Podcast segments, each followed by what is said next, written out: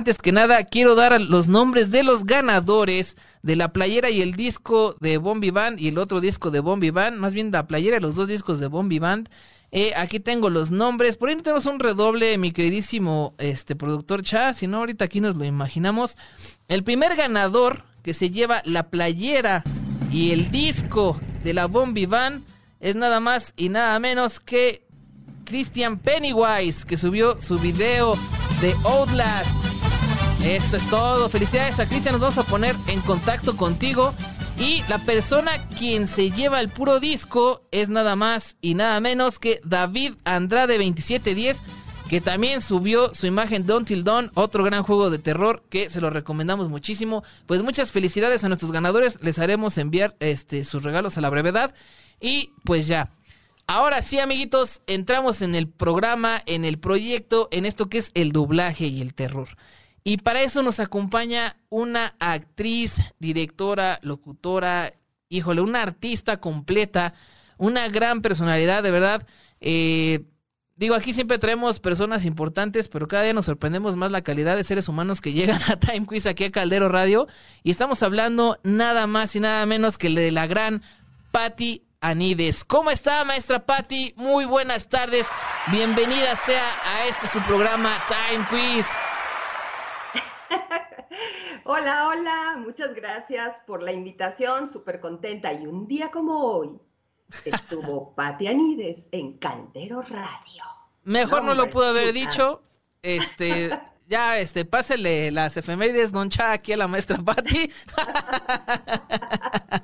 ya le voy a pasar el micrófono. Yo creo que sí, fíjense. Cierren los ojos, maestra Pati, por favor, háganos los honores. No, de verdad, muchísimas gracias por haber aceptado la invitación. Un gusto que esté aquí. Eh, vamos a hacer, como siempre, la presentación que se debe. La maestra Patti es licenciada en Ciencias de la Comunicación. Eh, se especializó en la parte de medios audiovisuales y periodismo de la UNAM. Me imagino que en la Facultad de Ciencias Políticas y Sociales. ¿Sí es así, maestra Patti? Fíjese, en menos de un mes hemos tenido a alguien de la UNAM en esta cabina y de la Facultad de Ciencias Políticas y Sociales. muy bien. Para que se vea Ahí eh, también este, estudió teatro prácticamente desde la preparatoria y universidad. Además es una locutora activa desde 1991, siendo que en 1992 empezó en este gran mundo del doblaje gracias al maestro Carlos Íñigo, eh, el señor Francisco Reséndez como su padrino en las instalaciones de Audiomaster 3000, gran sala y productora de doblaje, ¿no, maestra? Así es, así es. Le decíamos la oruga la bella, porque bueno, estaba en la calle de Oruga y, bueno, era, éramos una familia muy padre y bueno, eh, todo eh, empezó porque uno tiene que picar piedra, ¿no? Tiene que empezar desde abajo y el maestro Álvarez me dio la oportunidad, pero me dijo, sí, sí, pero tienes que empezar desde abajo y hay que tomar un curso, entonces, eh, que fueron como casi un año y que me lo dio Carlos Íñigo y después de ese curso me dieron mi tutor, que fue Francisco Reséndez, y él veía si sí efectivamente había aprendido algo, si podía estar en el medio. Y después de tres meses me dieron mi primer llamado. O sea, fue una carrera que estar así, ¿no? De resistencia, de saber y de, mm, querer estar ahí, de demostrar que, que yo quería estar ahí. Así es, nuestra, así es. Esto es, como usted lo dice, una carrera de resistencia, pero es una muy bonita carrera, una muy bonita profesión. Creo que eh, le ha dado muchas satisfacciones, tanto usted ya como eh, profesional de, del doblaje, como nosotros también como oyentes, fans de, de todo lo que se trabaja. Y, y, de verdad se agradece muchísimo que grandes voces y, talentos como usted los tengamos hoy en día este, en activo. Y por ejemplo, para quienes eh, no ubican muy bien a la maestra Patti, que lo dudo mucho, creo que uno de los más este, referidos es como la mamá de Ash, de la oh. Ketchup en Pokémon que aquí me puso que es su primer fijo, maestra. ¿Cómo llegó a, este fijo con, la mamá de Ash? Ay, sí, de verdad fue, es un personaje que lo adoro.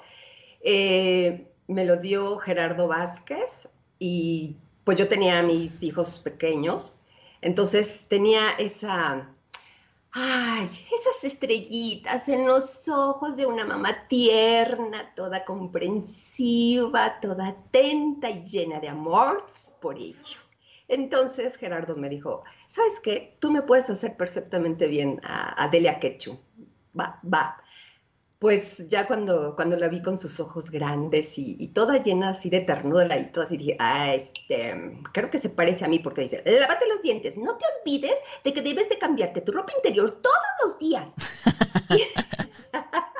y, el, hacerle, eh, prepararle los platillos, que el pastel, que los dulces, toda muy tierna, que justamente hoy acabo de grabar un capítulo de Pokémon. ¿A poco? sí. ¿Premicia, película, serie? Serie, serie. Ah, ok, ok. es la mamá, es eh, Ash tiene una mamá que, que, siempre se la pasa quién sabe dónde, o el niño que no tiene madre, porque casi sale. Por ahí decían que se quedaba mucho con el profesor Oak, las malas lenguas decían que por eso dijo, vale, chavaquito, vayas a recorrer el mundo. bueno, lo que me decía hoy el, director, ¿no? Que ahora es Mike Leal. Dice, bueno, ¿no le parece que hay que dejar descansar un poquito a los hijos y verlos de vez en cuando? Le digo, sí, pero no cada 10 años, ¿no? Como hace Delia Ketchum, ¿no? Ay, sí, lo adoro, ese personaje es tan tierno, tan bonita su carita.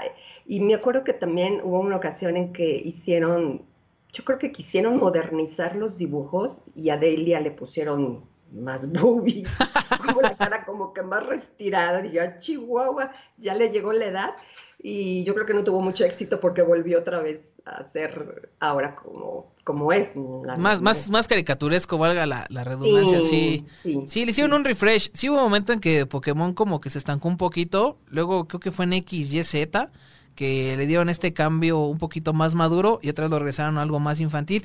Pero mire, también otros personajes van un poquito más rápido. Está eh, en Yu-Gi-Oh! como My Valentine, en Laomi la Cazafantasmas como Teresa. También estuvo, este, este me, me atrae mucho porque los Caballeros del Zodíaco, la saga Dades como Atena.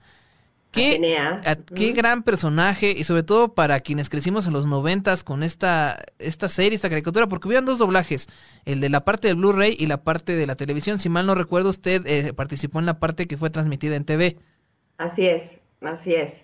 Sí, eh, también decía yo las cortinillas y, y, los... Eh, como, ay, se me fue el nombre eh, las reseñas del capítulo anterior y todo. También fue muy padre porque aprendí muchísimo, eh, sobre todo en, con los nuevos compañeros y, papeles ya más importantes. Y empezaron las convenciones, empezaron a escribirme, y ya sabes, ¿no? Hmm. Unos a favor y otros en contra, que porque lo había hecho Maffer. Y eso, pues sí, pero son dos proyectos diferentes, ¿no? O sea, iguales pero diferentes, porque uno va para una cosa y otro va para otra cosa. Y nos hicieron una entrevista para ver si ella y yo, que nos habíamos dejado de hablar y que, que nos habíamos peleado. Pues no, no pasa eso. No, no, no, nada, cada quien a lo suyo y disfrutando de este emblemático también personaje. Sí, sí, sí, emblemático por todo lo que representa, e insisto, sobre todo nosotros los, de los ya chaburrucos, que ya nos tocó. Este, pues sí, yo recuerdo muchísimo eh, también eh, eh, esta película que, que, le comentaba antes de entrar al aire, que basada en un videojuego, también Bayonetta, que es un personaje que sobre todo los, los amigos gamers que nos están escuchando lo ubican perfectamente. Y le comentaba ahorita antes de entrar al aire que a mí me impresionó el doblaje, la interpretación y sobre todo la manera en que iba el personaje porque sinceramente a mí me gustó muchísimo más la versión este latina que la versión original y realmente yo creo que se logra eso de superar el doblaje dando su versión pero respetando el material origen que es el videojuego, ¿no? Entonces, por ejemplo, ahorita que estamos ya con el terror y todo esto, pues precisamente Bayonetta es una bruja es una bruja que está entre el bien y el mal, que por una situación que nadie recuerda amanece un día de una caja que estaba enterrada, en un, bueno, hundida en un lago, y lo único que recuerda es que tiene que ir a matar ángeles y lo que se le aparezca, ¿no? Entonces, es, esta evolución y, sobre todo uh, verle esta parte de la fantasía y los seres. Y, yo le quiero preguntar, de esta parte de Bayonetta, eh, ¿qué, qué, qué puede ser lo más difícil de haber interpretado este personaje, maestra Pati? Bueno, una, el anime siempre va a ser totalmente muchísimo más cuidado porque a veces se quedan con la boca abierta mucho tiempo y hay que, hay que llenar esos espacios. Otra, que como actriz hay que llenar esos huecos, hay que transmitir toda esa emoción que ella trae desde el inicio, que está en, como una especie de iglesia, que empieza ella a decretar, que empieza a sentir, que empieza a hablar. Toda esa emoción, todo eso que tiene adentro, tiene, yo lo saqué. Y luego su voz sensual y, y decía, bueno, ¿no? Déjame ponerme mis lentes, así como bayoneta. Que decía, eh, ahora en, la cuarentena hice un video sobre, de bayoneta para decirle a todos los fans que por favor se queden en su casa, porque si no, vendré y entonces los castigaré para que no se vuelvan unos chicos malos. Entonces, toda esa referencia de... Ay, vas a me hasta, la, hasta la piel ahorita. Todo eso hay que transmitirlo. Y tuve una muy buena dirección por Carla Vega, que ella fue quien dirigió. Eh, yo tenía tanto trabajo que dije, no, es que no puedo, no puedo dirigirla sin saber qué proyecto era y todo, ¿no? Pero cuando me dijo la directora, es que desde que la vi, yo supe que eras tú, que tú, tú me la vas a hacer, ¿no? Dije, oh, dije, bueno, no tengo mucho trabajo, pero ¿qué es? Anime, sí, va, ¿no? Eh, sí, la disfruté muchísimo. Eh, estoy porque, por pedir a mi, a mi muñeca bayoneta, porque yo quiero tener una. Y luego, en los congresos, dije, yo creo que me voy a pedir el disfraz de bayoneta, porque yo quiero verme con bayoneta.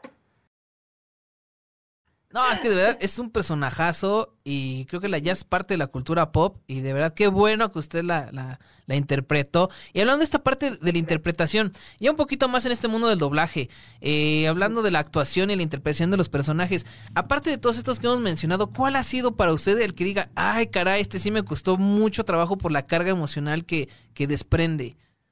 Mm, fue una película que se llamó eh, Las Horas, que es la historia de Virginia Woolf, que la interpretó Nicole Kidman y que por esa película a ella le dieron un Oscar. Y era tan cambiante el manejo de emociones porque era alcohólica, porque tenía eh, depresión, entonces, porque tenía alegría y de repente, o sea, fue uno de los mm, poco más difíciles por ese manejo de intenciones y de interpretaciones que tenía yo que dar. Acabé súper agotadísima por lo mismo, ¿no? Porque de, repente eh, estaba platicando y, es que tú, es que yo no puedo vivir contigo, pero, pero, y, agarraba su botella y, tenía mucha sed y se la empezaba a tomar así. ¡Oh! Fue una carga emocional que, bueno, quedó maravilloso, maravilloso. Wow, Sí, es que como usted lo comenta, al momento de estar en esa parte de la interpretación y, la carga emocional, obviamente eh, en doblaje pues no está esta preparación de, leer el personaje, de estudiarlo. Obviamente hay unos métodos que el que llega siempre a mi mente pues es Stalinavski, que, que es, a la base, ¿no? Ahorita para nosotros. Pero sobre todo ese trabajo de, de años, bueno, de meses, eh, llegar y, por ejemplo, usted en este personaje específicamente, hacerlo en esos minutos, ¿no? Interpretar eh, esa carga emocional tanto, y sí es demasiado desgastante el que ya que no, yo, yo sí lo reto. un día hagan un ejercicio ahí leyendo los subtítulos e imitando, y si quieren, y a ver cómo terminan. Pero de verdad es, es impresionante el trabajo que hace maestra. Y, y, ya pasando un poquito, eh, la dirección. Casi siempre hablamos del actor, de esta parte de, de, la interpretación y todo, pero también está, eh, así que el paralelismo, ¿no? Que es la dirección de doblaje. Eh, ¿Cuál fue la primera eh, cinta, película, serie que usted recuerda que empezó a dirigir ya, ya en este medio del doblaje? Uy, bueno, empecé en el 2001 a dirigir, no recuerdo, pero ya que estamos hablando de películas de terror, debo confesar que no me gustan mucho las películas de terror porque me dan miedo. Entonces, me dan una película a dirigir en Made in Spanish que se llama Next. Ajá. Y no sé si ya la, ya la viste. Bueno, mm, a lo mejor y sí, pero también no me acuerdo mucho. Yo haciendo eh, mi, mi programa a empezar, dije, ¡oh cielos! Es de terror, es violenta, pero quedó muy padre y creo que siempre la pasan cuando es época de Halloween, de Día de Muertos. Entonces dije, a ver, ¿qué voy a hacer? ¿No? Primero que nada, relajarme, saber que es una película de terror, por lo cual tengo que entrar en personaje y entonces me pongo mis mi gafa, me pongo mi bola de cristal, veme, y entonces empiezo yo a decirles que esto tiene que quedar bien, porque si no, van a repetir 20 mil veces la toma porque no me gusta. Wow. Y hasta que salga, no los dejo en paz. Y si yo sufro y grito, tienen ellos que sufrir y gritar, porque si no, no te voy a creer. Sí. Y no te voy a creer yo, ni te voy a, ni te van a creer lo que los que te están escuchando. Sí. Entonces hay que, ahora sí que, ah, em, transmitir, volvemos a lo mismo, Ajá. a que sientan miedo. Y, y, está padre cuando ves el producto terminado que hasta a mí me da miedo, ¿no?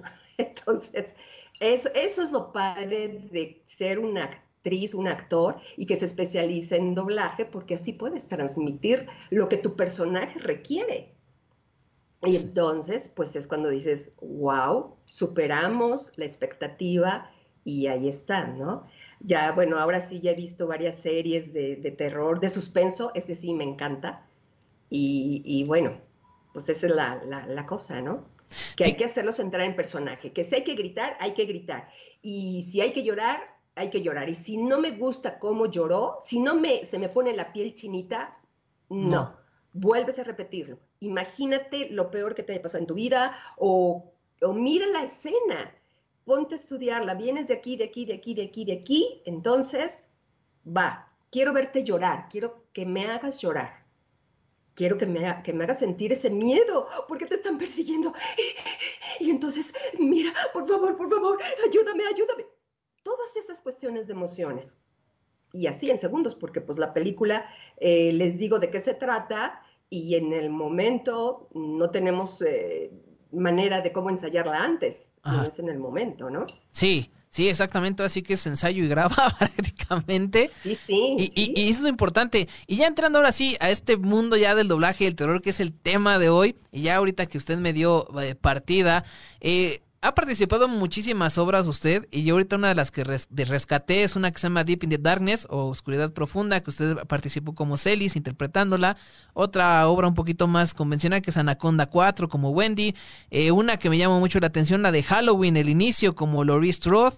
También en The Grudge 2, La Maldición como la directora Dale. Y otra que se llama La Casa de Cristal 2 como Diane. Y una que también aquí investigando un poquito, yo creo que esta no sé si se acuerde, pero se llama Battle Royale. Es una película japonesa que habla de unos alumnos que los mandan a una isla y se empiezan a matar entre todos. Y esto, que para quien diga, ay, eso es copia de Sinsajo. No, de hecho, Sinsajo tomó todo lo de Battle Royale para poder hacer su, su versión. Entonces, estos son algunos ejemplos. Ah, bueno, esta no es de terror, pero también la quiero mencionar, que es la de The Hateful Eight, los ocho más odiados de Tarantino, que sí. interpretó a Six Horse Judy. Y yo creo que aquí la tensión en los ocho más este eh, odiados, cuando están en la cabaña todos viéndose y no sabes quién es el malo y quién es el bueno y qué es lo que va a pasar, ese es otro tipo de terror, porque no sabes quién realmente es el infiltrado y qué realmente es lo que va a suceder. Entonces esa película se la recomiendo muchísimo por el nivel de tensión. Entonces, ahora sí, maestra, ¿cómo es preparar? Ya hablamos un poquito de esta parte de los actores de la exigencia ya cuando están en la dirección, Ajá. pero ¿cómo ya es entrar a una cabina a grabar terror para una película, serie, anime, lo que sea, en el doblaje. Porque obviamente, eh, para, para quien está más acostumbrado, pues ve obviamente las animaciones, series tradicionales, pero hay una preparación diferente, hablando del actor al entrar en la cabina y que le digan, ¿sabes que esto es de terror? Y va a pasar tal cosa. Mira, sí te pone un poco tenso, bueno, a mí, tanto como directora como, como actriz, como es actriz por lo mismo de que me da miedo el terror, y cuando me dicen, vas a, estar en una de ellas, dije, oh, entonces eso me sirve porque lo saco a mi favor todo ese miedo porque me hace interpretar mejor mi personaje. Y obviamente bajo una muy buena dirección. Tengo una anécdota buenísima que es a, a Patti Acevedo me dio llamado en Candiani. Ajá. Candiani son de las empresas que ya tienen muchos años en, esto y es muy grande. En la parte de hasta, el, el fondo hay una sala que había un piano y, era muy grande y ahí hacemos ambientes y todo, porque bueno, antes el doblaje era que todos estábamos en el atril, ¿no? Cada quien tenía su propio track, ¿no? Entonces, em, las hicieron más pequeñas y me da llamado para una serie de terror. Entonces, pues ya estaba yo. Me dice, Patti, pues eh, te va a tocar hacer una persona de que eh, la van a asesinar y que yo, ay, no me digas esto, ya estoy nerviosa, ¿no? Entonces, este, dice, pero, pero bueno, vamos a, vamos a hacer así, te aviso y todo eso. Ok, estaba yo ensayando y de repente se prende el aire acondicionado y se apagan las luces. Y yo, ¿qué pasó?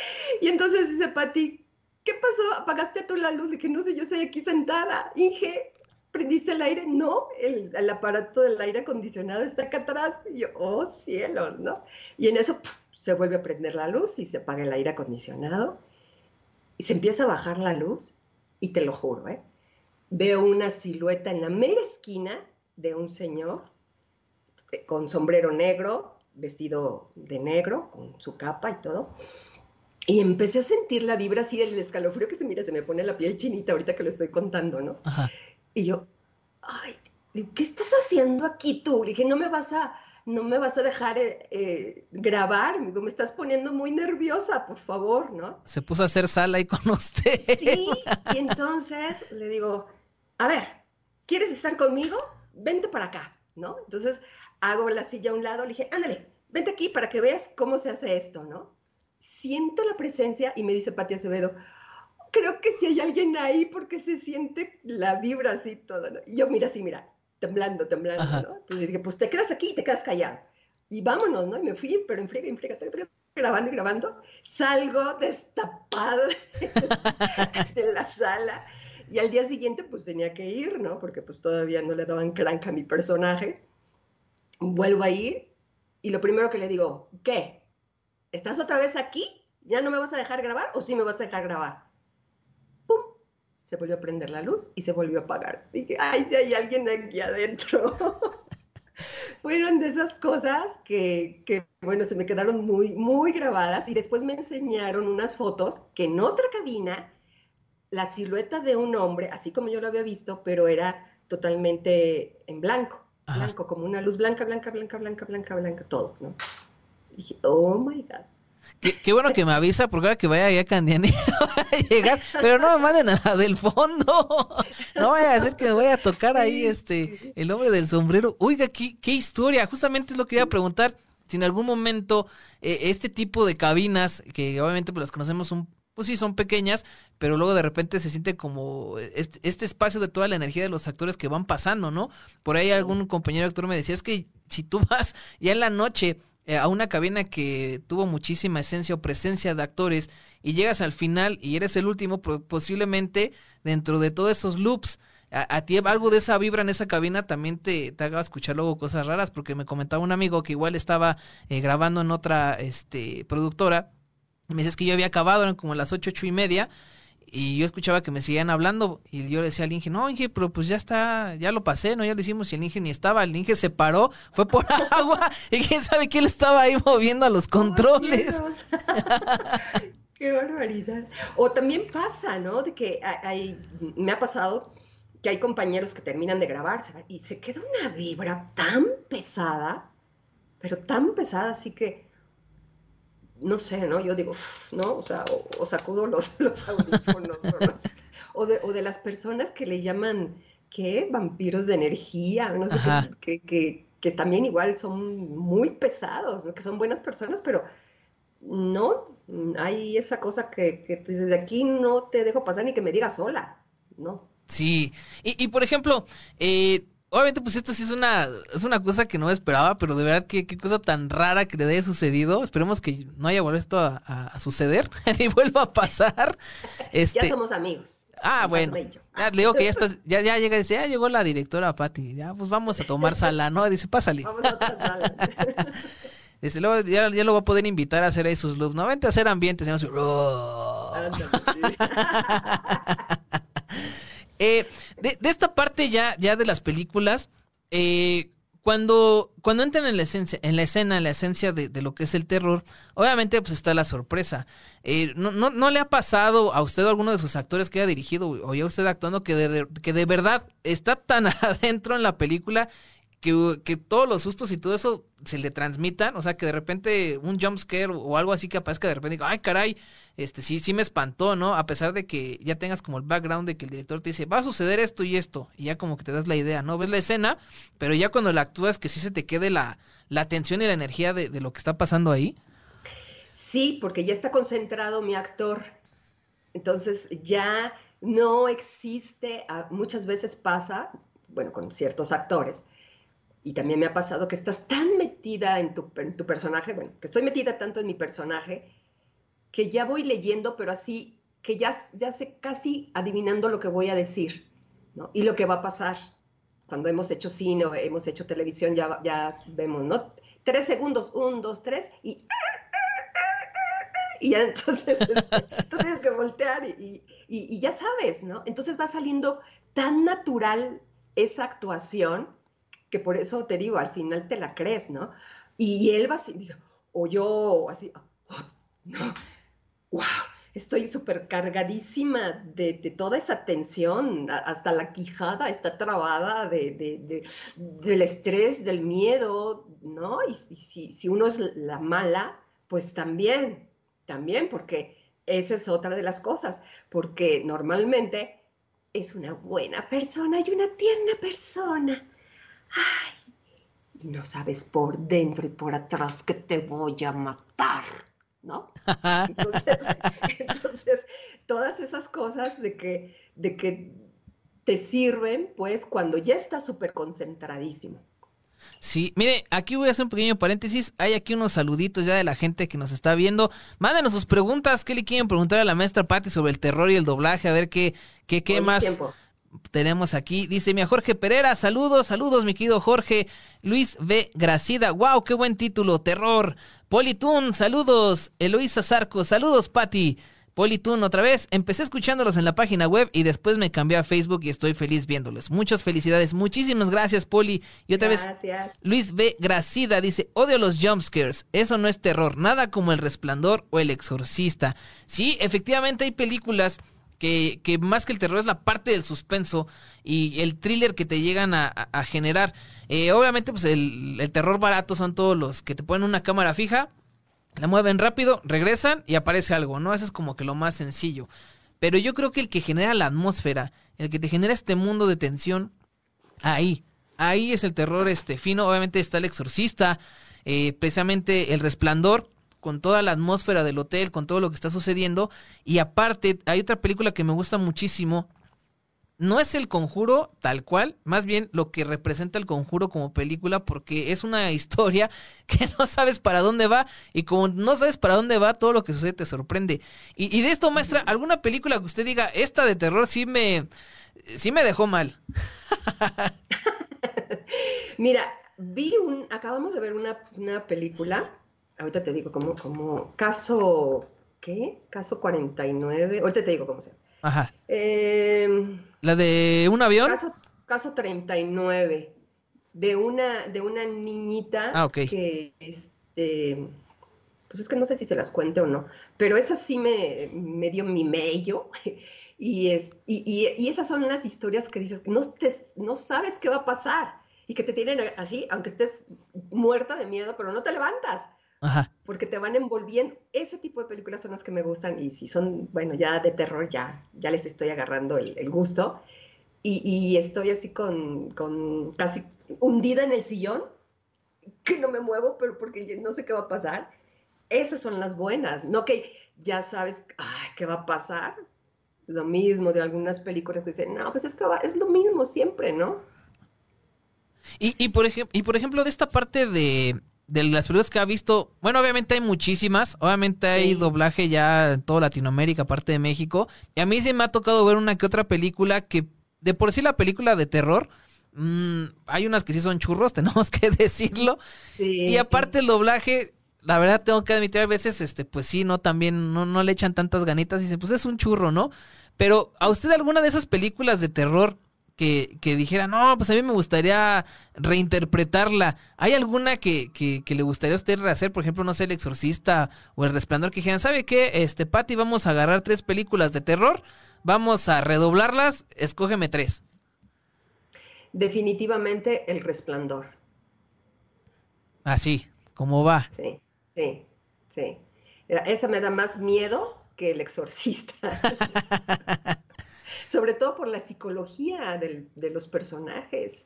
Entonces, me, mm, como que me inspira más a, que sé que me van a envolver con ese, con ese miedo. Hay una serie que se llama El, Mundo Oculto de Sabrina, que dije, ay, qué bonita, qué tierra, y cuando ya después vi que no, y yo era eh, pues, la tía o la mamá, no me acuerdo, de, de Sabrina, y que era mala y que era yo un fantasma y que se le aparecía y que le inculcaba matar. Y dije, oh, Chihuahua, no es, no es, buena. Y está, está, muy padre esa serie. ¿eh? Sí, de hecho, me parece que el señor Kai Martínez fue quien, este, quien dirigió esta, versión. Le mando un saludo al maestro. Eh, y de hecho es bien curioso porque eh, a los noventas y finales de principios de los dos miles nos tocó ver Sabrina la bruja adolescente, que era un poquito más como Archie Sabrina del cómic, ¿no? Un poquito más, este, pues más alegre, más de comedia, y de repente da el salto a Netflix y esta cosa sí está bien oscura. De hecho yo lo estaba viendo con mi esposa el otro día y le digo, pues esa cosa, este, sí tiene rituales de, de veras, ¿eh? O sea, sí tiene ahí cositas extrañas. Y, y dentro de esta parte, ya hablas un poquito de cómo es entrar en la expectación, en, lo que es la atención del actor, del director en la cabina. Pero hay una que, yo siempre quiero preguntar. En la parte de ambientes para películas de terror, ¿qué, qué tan diferente es hacer un ambiente de, para terror que para cualquier película convencional? ¿O qué hay visto ahí como raro? Hasta para eso hay que saber hacerlo. Porque me ha tocado regañar a los actores. Si estamos en una escena en la que, por ejemplo, eh, están en un mm, velorio, ¿no? Os de cuenta. Y se ven ellos a cuadro que están con la cara afligida y están platicando de otra cosa que nada que ver con la escena. Entonces, obviamente que en una película de terror, pues hay que transmitir eso, hay que saber hacerlo. Si van a gritar, no que me griten, o las niñas, ¿no? No, no, no, grítale desde adentro, porque ahí vienen atrás, ¿no? Con el cuchillo, ¿no? Entonces, sí se tiene que tener, por eso te digo, tienen que ser actores para que tengan toda esa gama de sentimientos y de cosas de que requiere el personaje. El, el, terror, igual como el anime y todo, bueno, pues es un poco más exagerado y, en el terror, pues obviamente, si los gritos no son reales, si los dices todos flojos, ay, pues van a decir, no, pues qué mal doblada estuvo esa película, ¿no? Sí. Por flojera, pues no, ¿no? De hecho, hay una, hay una que también estaba viendo en Netflix mi esposa, una que está muy en vogue ahorita, no voy a decir el nombre, hay una escena que me dio mucha risa porque creo que una niña voltea y algo se empieza a escribir en la pared y de repente regresa y se aparece algo y eso es así de ¡ay! y dije, ¿qué onda? dije, o sea, la cara de la niña así toda la expresión y así como, ay, dije, bueno, ahora sí que ese sí fue ensayo graba, ¿no? Como va. aquí, aquí más saluditos, dice eh, Linda Fonseca. Saludos, me has asustado con tus gritos cuando veo una película y no sé que eres tú quien... Ah, y no sé que eres tú quien la dobló. O sea, tan bueno es el trabajo que ni siquiera Patty Janides aparece en el personaje. Y dice aquí, Luis B. Gracida dice, mi pregunta es, al momento de doblar terror o suspenso, ¿en qué piensa para asustarse en verdad y transmitir ese miedo? ¿Desesperación o llanto? Ok. Si, por ejemplo, es una persona que ya sé que está muy cerca de mí, que está detrás de la puerta, pues es desesperación, porque ya está aquí, ¿no? Si es de llanto, es porque está un poquito más lejos de mí y entonces estoy llorando porque no sé cómo voy a reaccionar porque tengo que pensar en algo y sé que en algún momento se va a acercar y va a estar detrás de esa puerta y entonces mi llanto se va a convertir en desesperación. Sí. Y es ahí cuando muchas veces esas reacciones se tienen que ser contenidas porque obviamente no las puedo decir fuertes porque sé que me va a escuchar y ya va a saber dónde voy a estar y entonces va a abrir la puerta y me va a atrapar. Sí, sí, sí, sí, efectivamente, totalmente de acuerdo porque precisamente, eh, bueno, voy a hacer un, paréntesis pequeño para la gente que no conoce qué es esto de ambientes. Cuando hacen ambientes, bueno, antes se juntaba un grupo de personas en la cabina, cinco o seis máximo más o menos, y representaban todo lo que sucedía atrás de escena. Por ejemplo, está en una cafetería, están los actores principales, todo lo que está atrás como gente comiendo en la mesa, caminando, todo eso eh, lo hacen los ambientes, que son los demás actores, ¿no? Entonces, eh, ¿a qué quiero llegar? Todo es un engrane. Todo en esta parte del viaje son engranes y todo se va armando para lograr esta expectativa. Y entonces dentro de, del concepto, si no tienes bien lo que está atrás, menos lo que va a ir enfrente, porque va a distraer, va a romper el famoso ritmo. entonces, eh, hay una película que me encanta mucho porque maneja esta parte de atención, no sé si la ha visto maestra, eh, la de Huye eh, que, es, ah, que es de este amigo afroamericano que va a llevar a su, bueno, su novia lo presenta con su familia y son puros, este, eh, personas de, de, alta alcurnia, blancos todos, no quiero sonar racista, pero pues así es la premisa, y resulta que pues son racistas y aparte tienen una cosa loca contra la gente afroamericana, y lo interesante aquí es ver cómo la atención de los ambientes, ponga la atención a los ambientes cuando están sobre todo brindando, caminando y todo eso, el efecto, no sé si fue el ingeniero, no sé qué fue, pero dentro de las voces, como se manejan y lo que estás viendo en primer plano, sí te da esa atención. Hagan el, hagan el ejercicio, de verdad, nunca le había puesto atención tal cual. Ahora que la volví a ver, dije, mira, sí, sí se ve que aquí, lo que usted comenta, ¿no? Que aunque estén en un velorio y estén hablando, no, pues es que yo me eché unas donas, así llegué aquí a la, al velorio, pues no. Entonces, todo es parte de este engrane y qué padre que se logren estas atmósferas, porque al final el terror es, es atmósferas y son estas capas que ahorita comentaba eh, el buen Luis, que los jumpscares es el, terror barato, ¿no? El, soltar las cosas de volada y no darle este, este movimiento, este amor, incluso a lo que da a lo que da miedo. Este, pues maestra, otra película que usted así recuerde de terror que diga, o serie que diga, esa también me, me llamó mucho la atención. Hay una película que fue Anthony Hopkins, que fue hace como en el 2000 que se dobló, la dirigió Pepe Toño Macías. Y yo en, ese año, desafortunadamente, quedé viuda. Y acababan de pasar, no sé, una semana, o, sí, una semana, diez días de, haber pasado. Y me habla Pepe Toño y me dice, oye, me llegó una película que, que quiero que tú me hagas un personaje. No sale mucho, pero es el, el, engrane para el desarrollo de la película.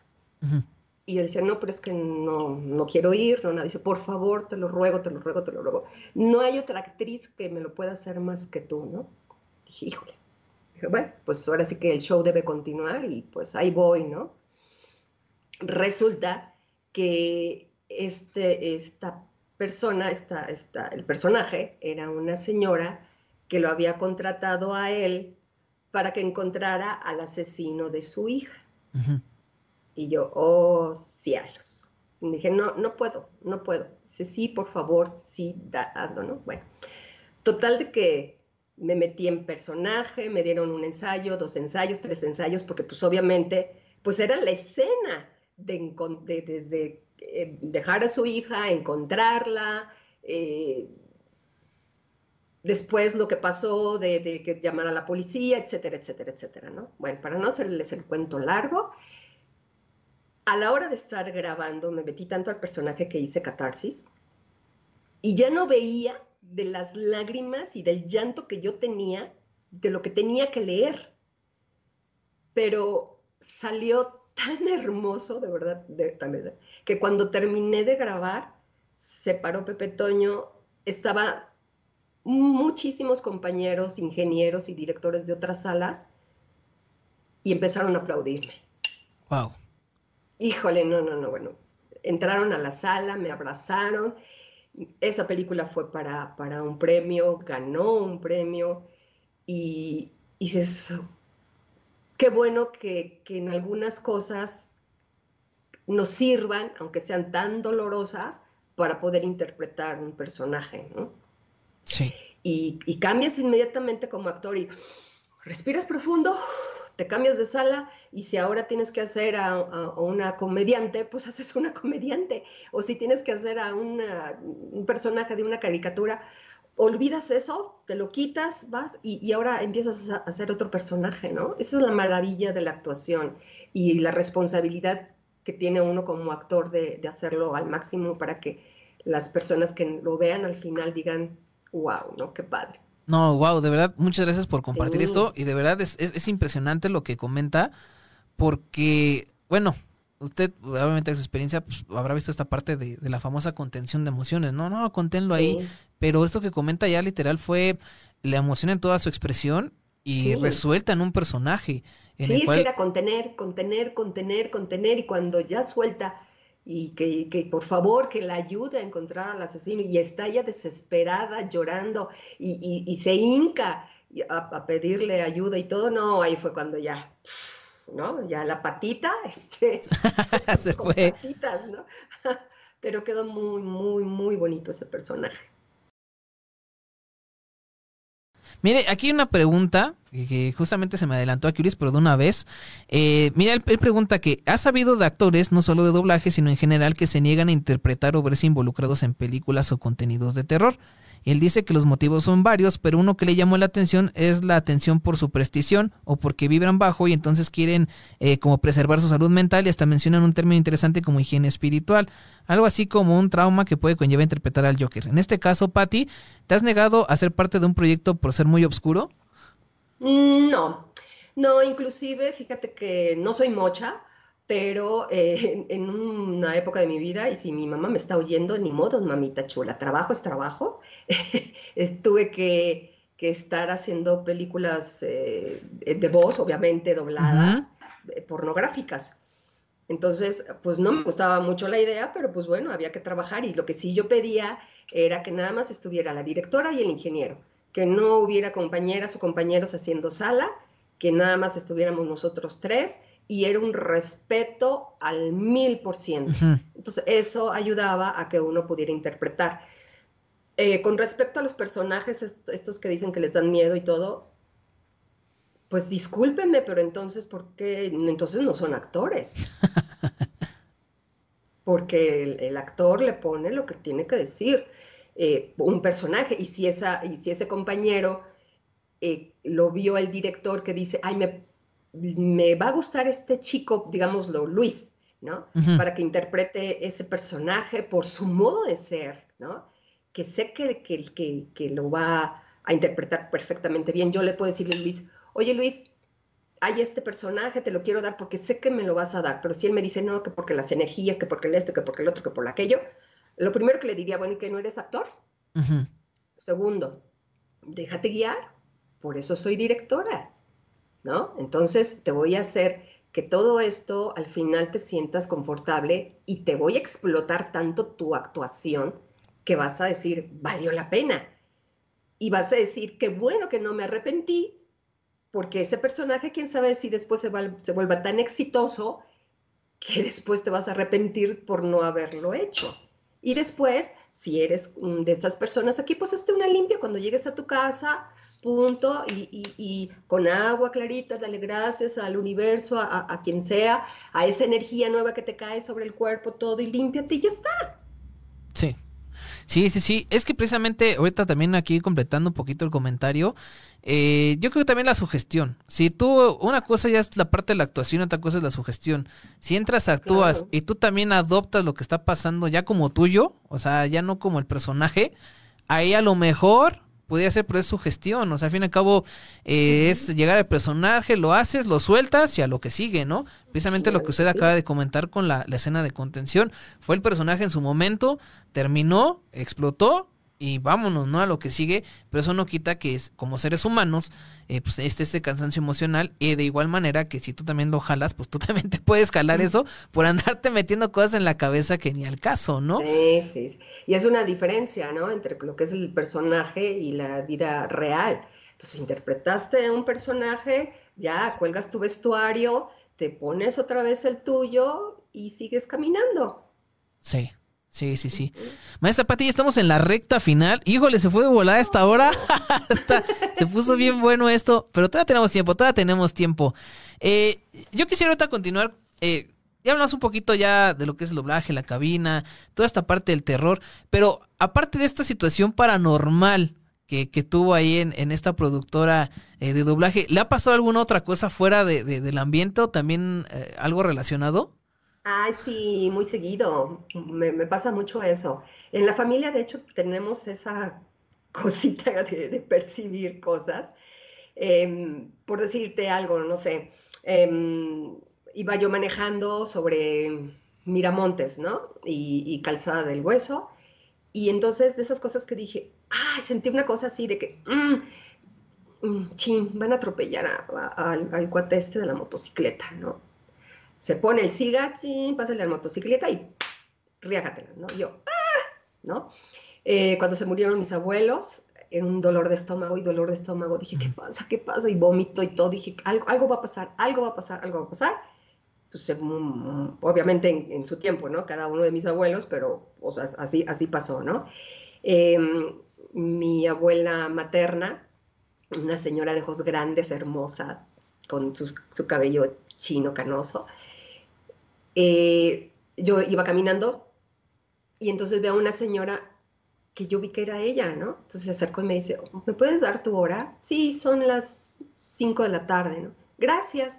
Dije, ay, se parece mucho a mi mamá, no, no, mi abuelita. Volteo y la señora ya no estaba.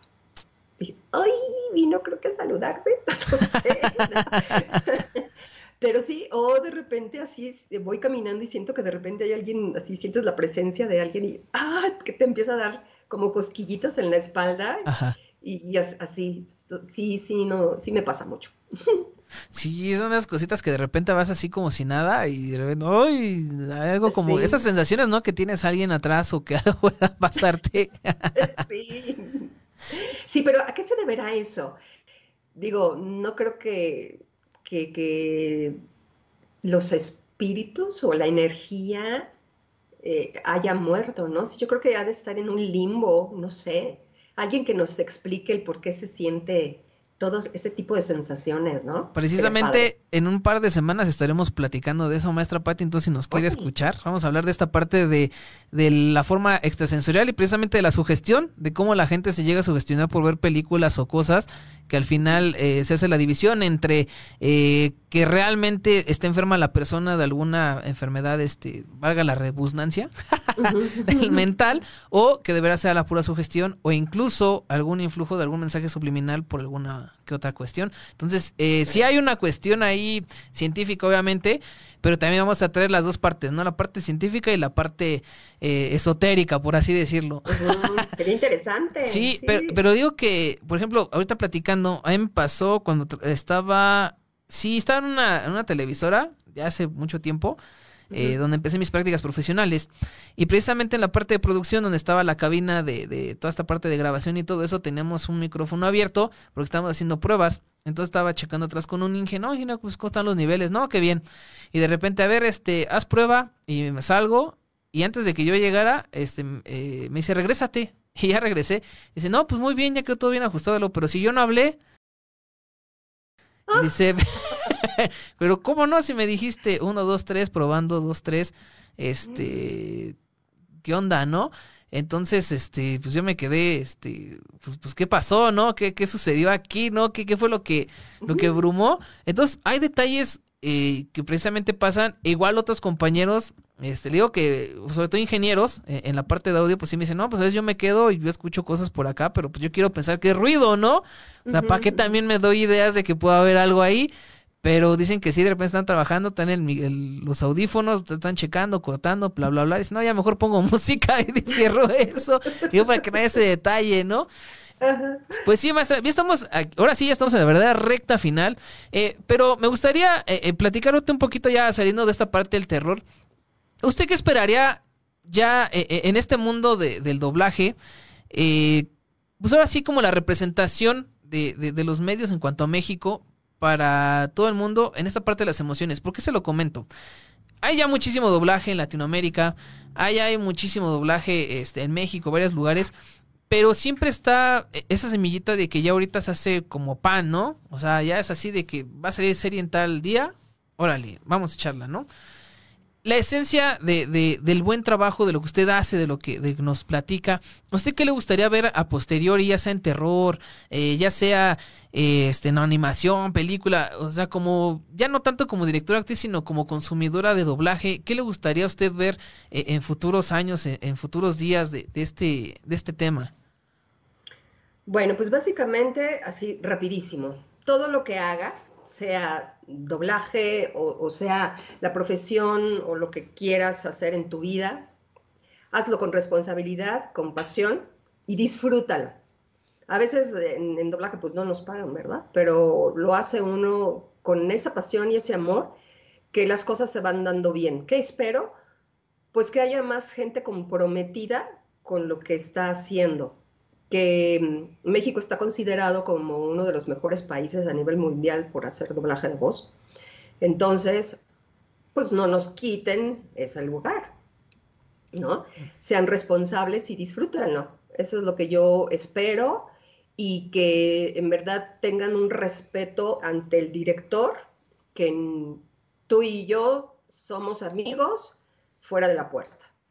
Pero cuando estés en mi sala, tú eres mi actor y yo soy la directora. porque eso se ha perdido muchísimo y he visto compañeras y compañeros que llegan o a decir cada palabrota que enfrente de uno que dices, no es posible, ¿no? Hay, ahora sí que hay que poner la línea del respeto y que, y que hagan lo mejor, que no se queden atrás, porque para ser cualquier gente, quédense atrás. Pero si quieres ser bueno en la vida, pues entonces pon de tu parte, ¿no? Comprométete. Dijera mi papá, si no te sientes competente, no te comprometas. pues sí, efectivamente, sabias palabras. Mira, aquí tenemos más saluditos. Dice Carmiña, muy buena entrevista. Saludos, saludos, Carmiña. Y Maricruz Mendoza, felicidades por tu excelente trabajo desde San José, California. Pues nos mandan saludos desde allá, maestra. Pues sí, el doblaje es yo lo amo, es algo hermoso, es ver todo el trabajo, tanto ya uno como pequeño que empezó a ver y se dio cuenta que no nada más las animaciones hablaban porque hablaban, sino que hay toda una ciencia atrás, un trabajo, una profesión tan hermosa, sobre todo la actuación para poder llevar esto a cabo. Y sobre todo que es transmitir las emociones, o sea, dar, eh, mandar un mensaje que llegue bien y sobre todo transmitirla en este subtexto que es la emoción, ¿no? Para que la gente diga, ah, caray, pues no nada más. Exactamente, o sea, que no quede algo plano como lo que le comentaba, ¿no? De la niña esta que voltea y le hace, ah, ah, bueno, sí. voy, a ver si encuentro el clip y lo voy a subir a Time Quiz para que vean qué escena es. Y ustedes me dirán qué onda. Y ahorita de repente, sí, este vetado por andarle echando tierra a tal serie, ¿no? No. Para que lo haga mejor la próxima vez. No, sí, o sea, también uno, este, como fan, eh, una, bueno, también aquí aprovechando hay una brecha muy grande entre el fan y el fanático. O sea, una cosa es que respeten el trabajo este, eh, de los actores y respeten todo lo que está. Y otra cosa ya es que se metan con cosas que ni al caso, que es últimamente por las redes sociales el acercamiento a los actores, actrices, directores, etcétera, pues ya es muy próximo. O sea, realmente ya no está tan en el anonimato como en los 2000, 90, donde pues casi nadie sabía, eh, salvo sus excepciones, de quién eran los actores. Ahorita ya la exposición mediática es muy grande. Eh, un mensaje, por, e, sí, un mensaje, maestra para toda esta gente eh, dentro del fanatismo, yo digo que respete el trabajo, sobre todo de los, de los actores, y también que entiendan que una cosa es exigir que algo no te gustó tú como consumidor, y otra cosa ya es este salir de la línea y empezar a, a meterte en cosas que ni al caso. Digo, es como cuando compras un dulce, ¿no? Te puede no gustar, no lo quieres, bueno, no lo vas a comprar, no te lo compras, pues ya no lo consumes. Pero porque es afán de que si te compras el dulce, vas y le echas bronca al tendero que es el que los vende, ¿no? Así dice, pues yo nada más reparto eso, ¿no? Entonces, también aquí sí me gustaría, y, también eh, con su apoyo, maestra, si, si gusta, pues decía a toda esa gente invitarlo que está bien que digan, pues eso no me gustó, pero también sean conscientes de que eh, hay maneras y formas y no tiene caso que se metan en este mundo del fanatismo. Y sobre todo esto pasa muchísimo con los eh, los amigos del anime. Los animes este sobre todo los otakus las animaciones. Es que ya me cambiaron la voz y ya no es la que yo quería y todo eso. Hay un proceso. Hay un proceso y a veces es el cliente quien lo pide a veces no pero es la invitación a que también ustedes hagan conciencia y igual si algo no les gusta, pues sí, levanten la voz, pero de manera respetuosa, o sea, no es necesario andar buscando a la gente por las redes y estar haciendo un despapalle. No sé usted qué opine, pero realmente así como lo dice la maestra Patti, el respeto pues en la cabina, ¿no? Con los compañeros, dando la, la, la muestra, el director, el actor, el ingeniero y todo eso, es parte de, o sea, todo es un ciclo y creo que con respeto y con todo eso es lo mejor, porque creo que es más terrorífico que alguien te esté hostigando las redes, que se te aparezca un muerto o te aparezca el señor del sombrero a hacer sala, ¿no? Fíjate que sí, primero es el respeto y yo creo que esa es la base de todo, porque así si yo quiero recibirte bien en mi casa, así espero que tú también me recibas bien en tu casa. Y si yo mm, como actriz te abro la puerta para que tú te metas a mis cosas ya más personales, entonces ahí sí ya se pierde totalmente esa línea entre la actriz y el, y el fan. Eh, a mí me ha pasado, no en mala onda afortunadamente, sino que me dicen, eh, que si le puedo enviar un audio o un video de Ash porque le va a pedir a la novia que se case o porque el hermano se peleó con, o sea, o de felicitaciones, etcétera, ¿no? Y tengo muchísimos hijos en, en, en, Facebook porque me dicen que ya me adoptaron como mamá, ¿no? Como su mamá. Y, y de repente me empiezan a, a mandar mensajes de que se pelearon, de que uno hasta se quería suicidar y otro que no sé qué. Dije, oh Dios santo, no. ¿Ya ven cómo les digo que eso, sí, da miedo. eso sí da miedo? Lo que le iba a decir, eso sí da miedo. Sí, sí, sí, porque ya, ya son otras palabras que te, me pueden involucrar en algo que no va a estar padre.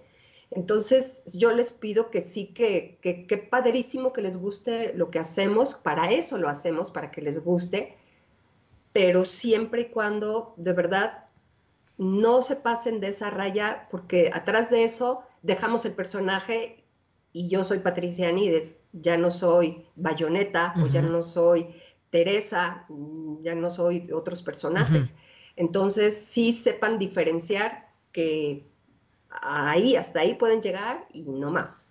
Sí, pues sí, pues muchísimas gracias maestra. Esto Así que este cuento se ha acabado. Muchísimas oh. gracias. Déjenme doy rápido las redes sociales. En arroba caldero.radio nos encuentran, www.calderoradio.com y en arroba timequiz estamos también ahí en todas las redes sociales. Este programa se queda grabado, si te lo perdiste lo puedes volver a ver este, en nuestras redes sociales, también en YouTube estamos en simultáneo. Y yo soy Tony Tony, esto fue Time Quiz, pero antes de irnos me gustaría, maestra, ¿por qué no despide el programa este, como bayoneta? A ver, ¿qué, qué diría bayoneta para despedir Time Quiz? ok, primero que nada, Muchísimas gracias a todas las personas que nos vieron y nos mandaron un mensaje de que sí les gustó. Pero esta no soy bayoneta, esta soy yo. Y por favor no salgan de casa. Y si van a salir, pónganse su cubrebocas. No sean chicos malos. Los quiere su amiga Bayoneta y Pati Anides. Muchísimas gracias, maestra Patti, sus redes sociales para que la sigan. Ay, nada más tengo Facebook. No importa, ahí que la busquen, que la chequen. Anides o Patti Anides. Ahí me encuentran. Muchísimas gracias, maestra. Un honor haberla tenido aquí. Espero se haya divertido tanto como nosotros escuchándola y compartiendo en este su espacio. Esperemos tenerla pronto por acá este, con otros temas. Y ahorita que comentaba lo de algunas situaciones ahí, de unas grabaciones eh, subidas de tono, me acaba de dar una idea. Pero bueno, muchísimas gracias a todos quienes se conectaron. Muchísimas gracias. Yo soy, yo fui, yo seré y espero seguir siendo Tony Tony. Esto fue Time Quiz y de aquí a dónde. Gracias.